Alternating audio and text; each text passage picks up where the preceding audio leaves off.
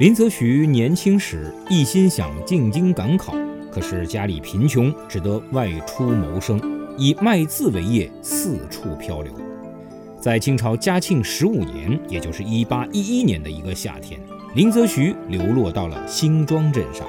他白天守在镇中心的平桥头，替人家写字作对，换几个铜钱；夜里住不起旅馆，就睡在北街口的城隍庙戏台下面。半年过去了，入冬了，林则徐还是没法摆脱困境。明春赶考的计划看来又要落空了。城隍庙西陵是慧真道院，一夜，道院的当家法师做了一个梦。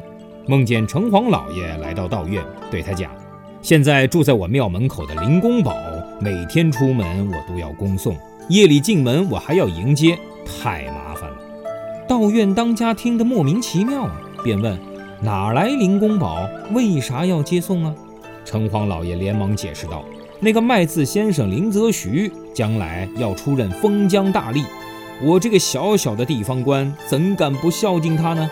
今朝特来与你相商，眼看时至隆冬，离明春会试已经不远，希望你慷慨解囊，给他资助些路费，让他早日进京赶考去吧。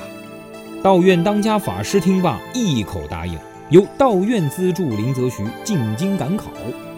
于是，林则徐顺利的由新庄出发进京会试，结果录取为进士，进入翰林院担任编修，后来又出任监察御史。江苏布政使。一天，林则徐途经松江府，不由回想起当年流落新庄镇的往事，特地转道重游新庄。他找到慧真道院的当家法师，千谢万谢当初的恩情。见城隍庙戏台左边新建了一座三开间的小厅，就挥笔用正楷体题写了“格思堂”三个大字，以示纪念。新庄人就做了一块白底黑字的匾额，高挂在厅堂内。虽然极为朴素，但道院当家法师的仗义之举和林则徐的知恩之情被传为佳话。